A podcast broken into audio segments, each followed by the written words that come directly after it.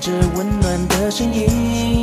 九四点三，让我有整天的好心情。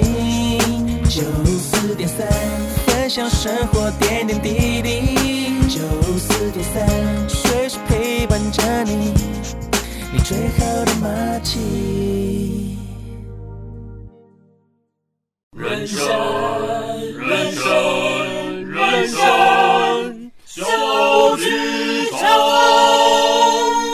友们，在演出开始前，请容我们提醒您。演出中可以用手机、用电脑、用收音机，但请不要拍打、喂食或是转台，拜托。如果您都已经准备好了，请让我们一起走进人生小剧场。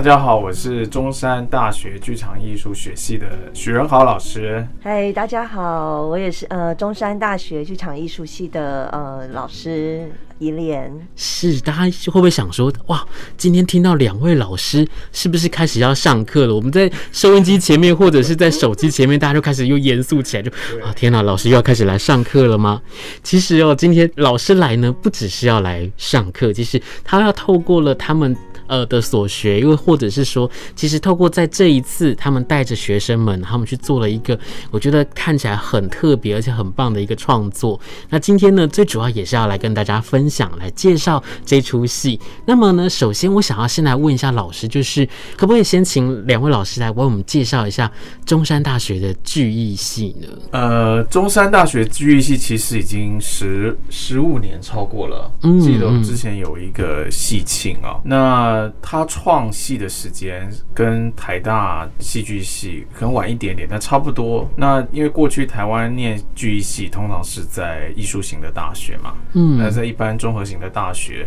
现在台湾呃在台北有台大，那南部有台南大学，那我们中山大学也有，是一个特色。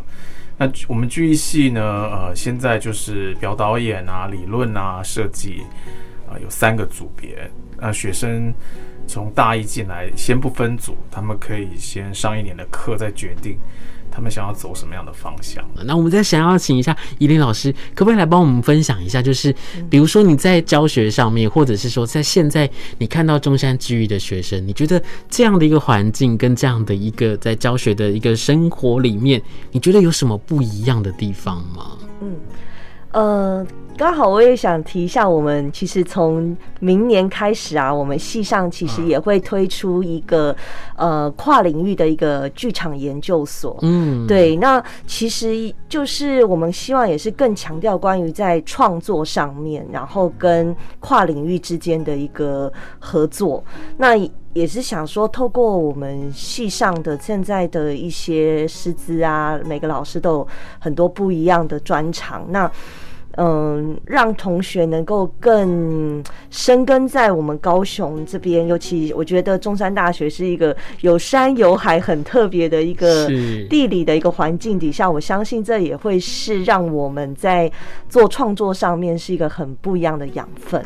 嗨，是因为每次到中山的时候，我都好羡慕中山的老师跟学生，因为。在你走到教室之前，其实那一路上的洗涤，他真的是把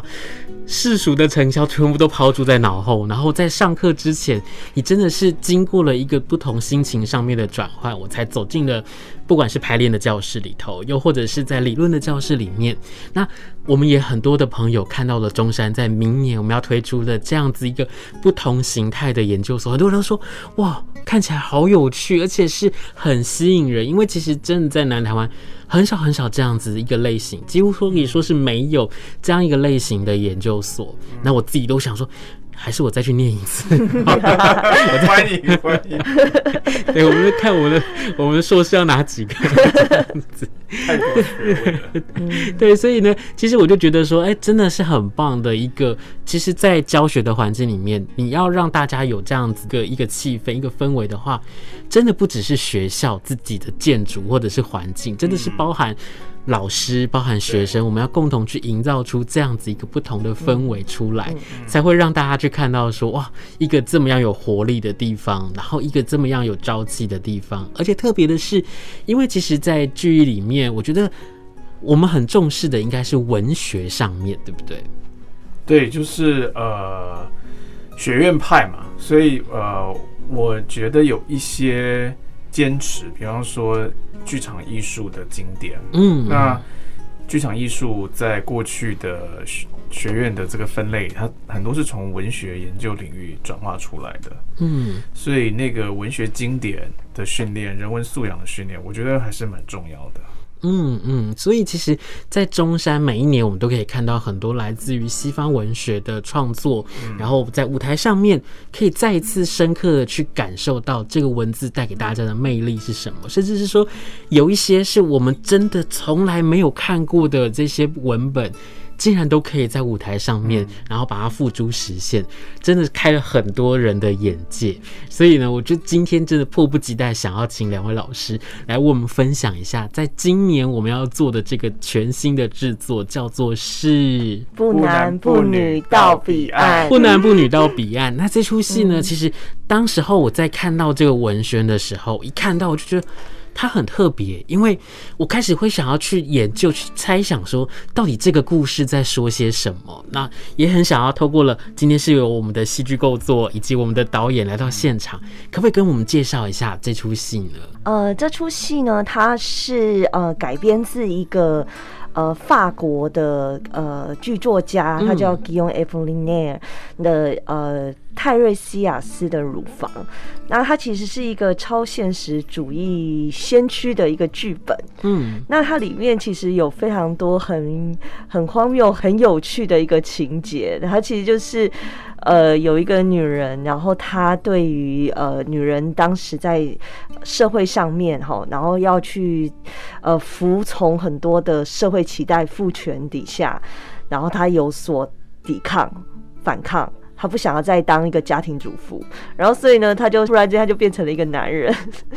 然后她就离家出走了。那丈夫呢就发现哇，怎么办？我这个家里面没有了呃女人怎么办？没有人来生小孩，所以他就一夜之间生了四万多个。小孩，然后它里面这个地方，它又其实剧作家他隐喻到了，就是那个希腊悲剧里面的特瑞西亚是那个先知，嗯、就是伊底帕斯王里面的那个先知。嗯，他同时因为他有七年男人、七年女人的一个经验，是对，所以是一个非常有趣而且充满想象力跟疯狂狂野的一个剧本。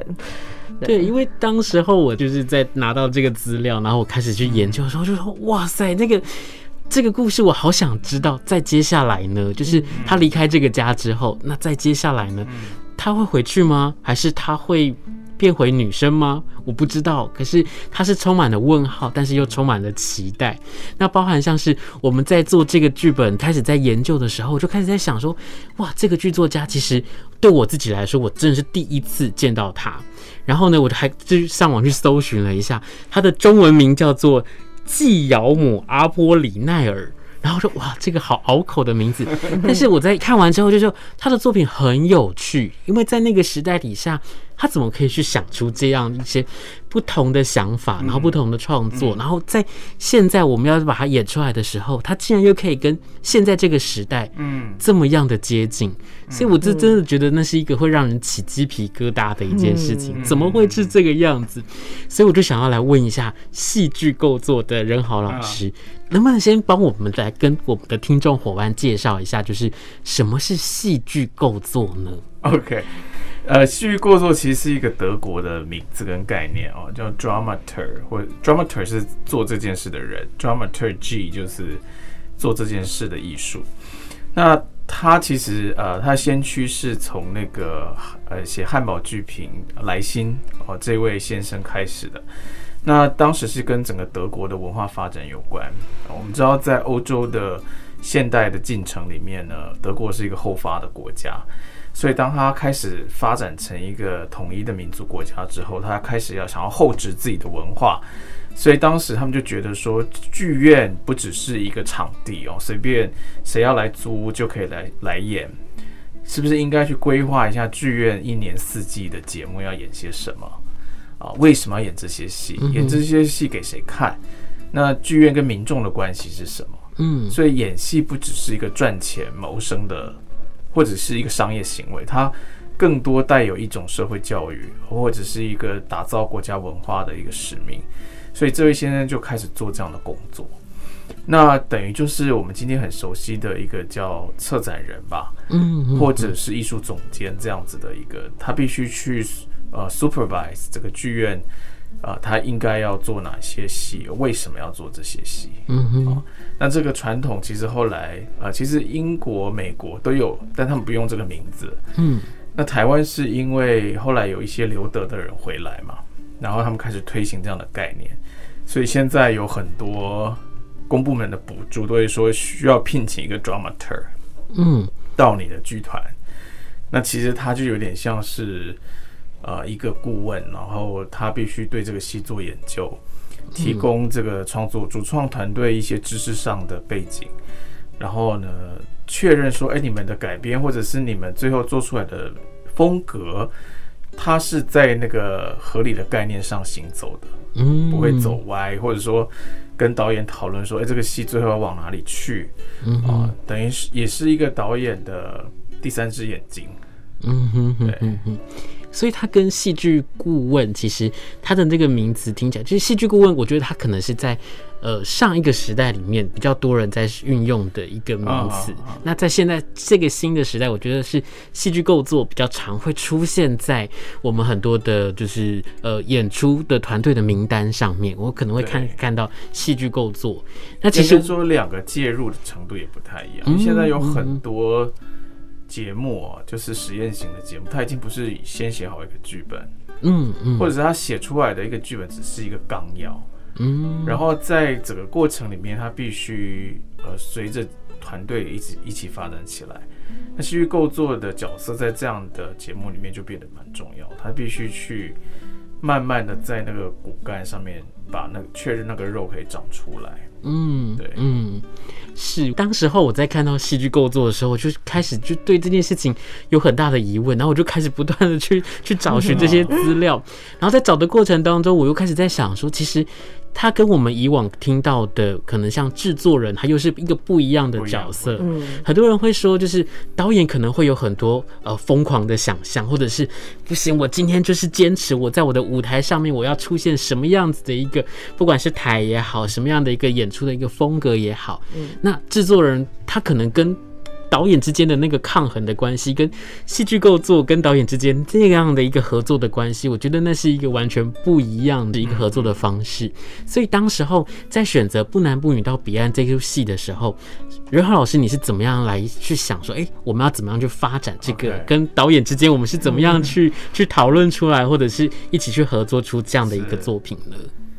首先，我想要先感谢我们郑英耀校长啊，就是在他的任内，他开始了我们系上有每年固定的经费可以制作一个师生共制的大戏。嗯，这样子的资源在以前是不存在。其实你刚才讲到说，哎，中山剧好像这几年开始有人毕业以后会进入剧场工作，我觉得是我们整个戏的资源不一样，然后整个改变了戏上的一个氛围，然后师生的关系也很微妙的就改变了。那再加上我们的资源有增加，比方说这个大戏的传统哦，这个是非常非常难得的。那第一年做了安迪冈尼，嗯，不勇敢，我们杨世平老师改编，把它置换到当代台湾的情境。然后第二年是去年的杜思慧老师，他做了一个新的剧本，讲澳门的，叫《到灯塔去》。然后第三年就是宜莲，我们这个不男不女到彼岸。然后鄙人呢，就是很不巧的，这三年都担任戏剧工作的工作，明年一定要休息一下，我好累。那这三年就是说，呃，其实视频它是第一年嘛，所以我们在想说，呃，我们这个大戏系列要怎么做会更好？其实他有讲到一点，我觉得我还蛮认同的，就是，呃，学校。不应该制作很简单、很通俗、很商业的东西。就有一些戏，它离开了学院，它就不可能在社会上存活。嗯，而这些戏它是很有艺术价值的，它可能是一些经典。那在学校做这些戏的意义呢？一方面除了教育，另外一方面就是如果不是在学校，这些戏就永远不可能出土啊。那我非常认可他的这个概念。那当然就说在艺术大学或者是其他戏剧系做戏剧经典，其实是蛮常见。那最常见的就是写实主义的经典，嗯嗯，或者是莎士比亚，是啊，或者是希腊悲剧，这是我们比较常见的。那我为什么会看到这个剧本？是因为我是西洋戏剧史的主修老师嘛，所以我每年都会不停的教一些剧目，然后有一些经典剧目就是大家耳熟能详，然后我就想说，为什么有些剧目它会被这个戏剧史写一句话就就没了？嗯，那这个其实阿布利奈这个剧本就是这样子，就是我每次教到这个。先锋戏剧、前卫剧场，欧洲大概在十九世纪末、二十世纪教的这个时间，出现了很多实验性的戏剧。那这些戏剧都想要打破写实主义。然后阿波利奈的这个，它叫做泰瑞西亚斯的乳房，它的原剧名，它也一定会被提到。可是就是一句话，然后可能更好一点，就是情节快速交代一下就结束了。那我会注意到它，是因为。我觉得这个剧情很疯狂啊，就是，然后我后来在备课的过程有看到，它后来有被做成一个歌剧版哦，对，那舞台效果其实非常的好哦，因为他故事简单的不得了，就是一个女人，她不想当女人，她觉得当男人可以很自由，可以赚钱，可以享受很多别的女人，嗯，啊，当女人你就只能当一个黄脸婆，每天在家里煮饭、那个拖地，然后照顾小孩。然后她一气呢，她就把自己的乳房像气球一样飞走，然后就变成一个大将军，然后就开始去征战世界。然后这个男人就发现说：“哎，没有人在家里，那我是不是应该来生个孩子？就是必须有人尽母责。”他就把自己变成了那个女人，就是一个性别颠倒的故事。嗯，那我想在二零二零年今天，其实我们已经很。很熟悉这样子的性别颠倒的，嗯哼，就是从通俗文化到这个所谓的呃前卫小剧场，其实都很多这样的游戏。嗯。那我我惊讶的是说，这么早，一九一七年就有人做了这种事情。是啊，对，将近一百多年前，对，怎么会这么疯狂？那更疯狂，他使用台词的方式是不合逻辑的。嗯，它里面有非常多的台词，不是我们写实主义的那种。丢词必须有有一个什么呃关系的逻辑是没有的。嗯，对，它的里面很多，甚至有一些比较像是声音师，就达达主义那个时候的，就他用语言，他纳入很多非语言的元素、物件，然后甚至身体声音。去夹杂在语言里面，然后去传达出那一个角色他的一种内在的状态。他不是用很写实的方式去做，对，就是说那个戏的核心其实不是情节，而是整个场面里面所有存在的东西，包括影像、声音效果、音乐、肢体动作，嗯。然后他是在亚陶之前就创作了这个剧本，嗯，就是后来有一个法国很重要的理论家叫亚陶，他提出了那个 mise en scène 嘛，就是场面调度。对，他在亚陶之前就创作出了这个剧本，所以他应该是先驱中的先驱。嗯，对。那我就想说，为什么都没有人好像注意到他？他就是被戏剧史一笔带过就结束了。后来发现，其实因为这戏真的很难做，所以没人敢做。我觉得应该是这样，嗯嗯嗯，所以我们很大胆，对，很挑战，挑战我们自己，也挑战学生。是，像像尹老师，你在当时候，你在看到这个剧本的时候。你对于开始要做导演这件事情的那个第一个反应是什么？我觉得蛮好奇的。就是刚刚我们在听完，然后老师在说，哇，这个剧本它有多么的疯狂，然后它是多么样的超乎我们的想象。嗯。可是今天把它落实到导演的身上的时候，我在想说，如果是我的话，我可能就第一句是脏话，我可能就天哪，这是一个什么样的？因为我给他出了一个很难的题目。对，这是一个什么样的任务？很难题啊。那严老师，你你当时候呢？嗯，那时候看到这剧本就觉得哇，这个剧本实在太疯狂，好野哦。嗯、然后跟我们平常可能在中山哈，就是教的剧本啊，或者学生受的训练，其实是很不一样的。嗯、但是又会觉得说，哎、欸，年度大戏，我们也趁，因为它就是一个教学的计划嘛，对对对。那我们何不就是趁这个机会，也让学生打开眼界，嗯，去了解一下，说其实这个二十世纪的这个，就是我们奠定在二十世纪的这个历史嘛，那过去曾经发生过的这样的一个东西，那。而且我觉得它里面的剧本，它其实除了在这种很荒谬、疯狂，甚至像是闹剧里面，其实它讲了很多很深刻的议题。我觉得跟我们当代现在，尤其它是像我们现在是 COVID-19 嘛，后疫情时代。然后呃，因为那个剧作家他其实很妙，他写写完这个剧本之后，他就因为西班牙流感而死亡。然后所以它里它里面谈到了很多有一些关于说战争到底怎么。样，呃，以一种很好像看似很科技，然后很进步的方式，但是是去摧毁了我们人类。然后甚至我们要去怎么样动员我们，就是连比如说私生活，像生小孩这件事情，我们要怎么样来增产报国？嗯、那其实我觉得也蛮像现在的这种后疫情的时代，嗯、就是我们每一个人的这种。身体的政治，就是我们的每个人的一些生活的小细节，其实都关乎到国家，然后关乎到整个社会的发展。其实我觉得是一个还蛮蛮微妙的，而且我觉得他真的点出来一些我们现在。当下社会其实，在这些好像很混乱的里面，其实似乎历史还在重演当中。嗯嗯，因为呢，像我原本准备的一个问题，就是问说，哎，老师们，你是怎么样用？因为这么疯狂的剧本，你要怎么样跟学生之间，我们去找到一起疯狂的那个节奏？然后后来呢，在尹老师在讲出来之后，就突然有了对于这个问题的答案，我就开始在想。对啊，因为我们现在正经历了这样的一个时代，嗯，那说是后疫情嘛，说不定，嗯，不小心可能还会有另外不同的，对，那可是我们在生活在这样的一个，我觉得是一个很不安定的一个生活的环境或者年代当中，对于这个剧本，我觉得大家应该更能够有所感动，或者是有所感受。那所以在制作的这个过程当中，我相信很多人一定是，我终于可以。透过了故事，透过了剧本里面的文字或者是动作，去说出我想要说的话。不管是对于这个世界，又或者是对于疫情，对于这整个大环境来说，所以其实我刚刚就在想说，哇，真的能够去演到这个剧本，能够去做这件事情。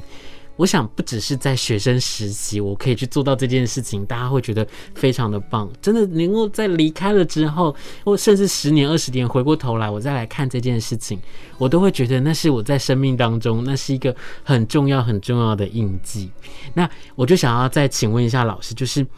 当我们在做这个戏的时候，在这个制作的这个过程当中，我相信一定是带给很多的学生们，或者是很多你们在一开始没有办法想象得到的这样的一个制作的过程，能不能跟我们来分享一下，在这个整个制作的过程当中，有没有什么样很特别的故事，或者是很特别的经验，可以跟我们的听众伙伴一起来分享一下的呢？一开始有做一些工作坊，就是这个剧本其实是我先。翻译改写，其实我们大幅度改写，嗯、我们一开始加了整整两幕戏，因为我们想要让它落地到台湾的环境。是，但是据说现在剧本已经到几点零？好像八点零还是九点零？我收笔的时候是三点零，然后后来就是他跟学生开始工作以后，已经演化到八点零，所以。哇，对，就是说那个那个变化过程是蛮巨大的。是，那在就是三点零剧本写完读完以后，我们有做了一个性别扮演的工作坊，嗯，就让我们去体验，就是说呃，社会对于呃男女，它其实是有一些要求的。当我们说这个人男不男女不女的意思，就是说，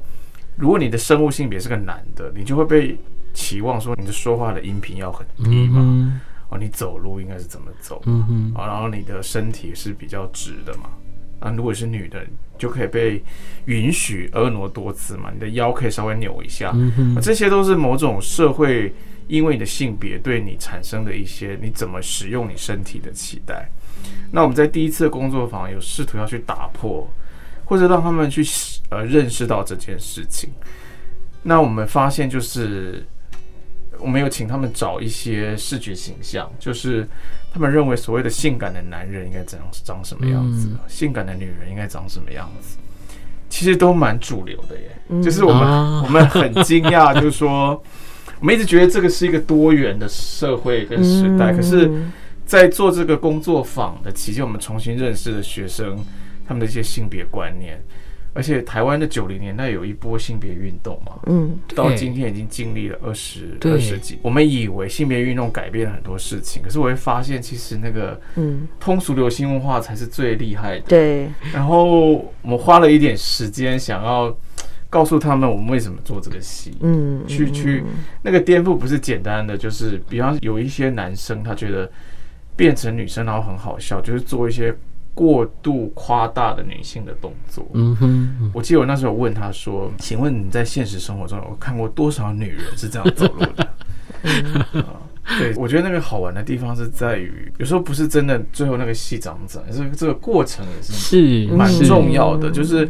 你怎么透过这个工作坊跟排练的过程，其实更重要的是让学生重新思考性别这件事情。嗯嗯，我关注就是这个不男不女到彼岸的脸书粉丝页，然后我就看到说，其实，在九月份的时候，已经有到剧场里头，到演出的现场，实际的搭起了台，然后实际的去做了这样的一个，对，然后我就觉得这是一个多么。让人家觉得特别，而且这么认真的去完成这件事情，因为很多的时候，我们可能道具永远是在进剧场之后，我才看到它长什么样子，或者是那个舞台，或者是我觉得最重要的是在那个声响，因为刚刚有讲到说，其实这次的剧本里头，声响其实非常非常的重要。对，那。我们怎么在博尔镇港小剧场的这个环境里头，真的透过了这个 tryout 的形式，然后透过了这样的一件事情，我觉得真的是老师非常非常认真的去陪着这些学生们一起去完成这个制作，那真的是让我觉得非常非常的羡慕，而且非常的。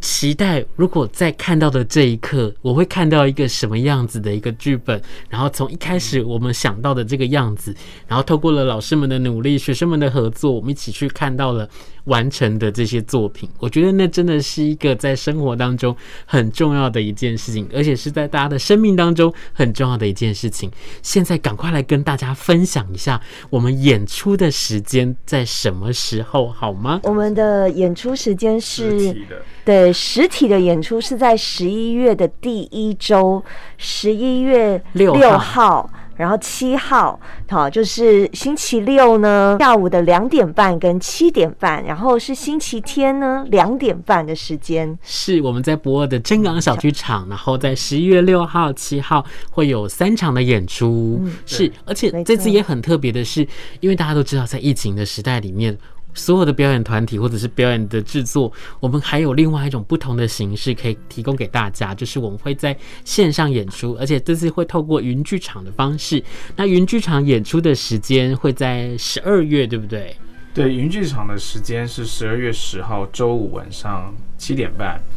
十二月十一号周六晚上七点半，跟十二月十二号周日下午两点半三场，十月八号就会上架云剧场。而且票价只要一百二十块钱，真的好便宜哟、哦！今天真的很谢谢中山大学的任浩老师还有怡莲老师来到现场，跟我们所有的伙伴一起来分享这出很棒很棒的戏《不男不女到彼岸》，一起来支持他们，一起来走进剧场，一起去看到中山剧系有多么的不一样。希望大家可以在剧场看到大家。对啊，期待大家就是十一月份哈，我们一起实体的在剧场相见，或者我们也在云剧场一起相见。特别要讲，就是因为这出戏的这些声光音响效果都很重要，怡莲老师特别请了很多很棒的业师一起来工作，嗯、不管是影像、音乐，我们还有现场音乐哦。嗯，所以如果可以的话呢，欢迎到现场对来看戏。是真的能够到现场去体会，那真的是一个截然不同的一种感受。那真的很谢谢两位老师今天来到现场跟我们一起来分享，期待我们在剧场里头去看到不男不女到彼岸。谢谢大家，谢谢。谢谢。我们是九四三人生小剧场，那我们就下周见喽，拜拜。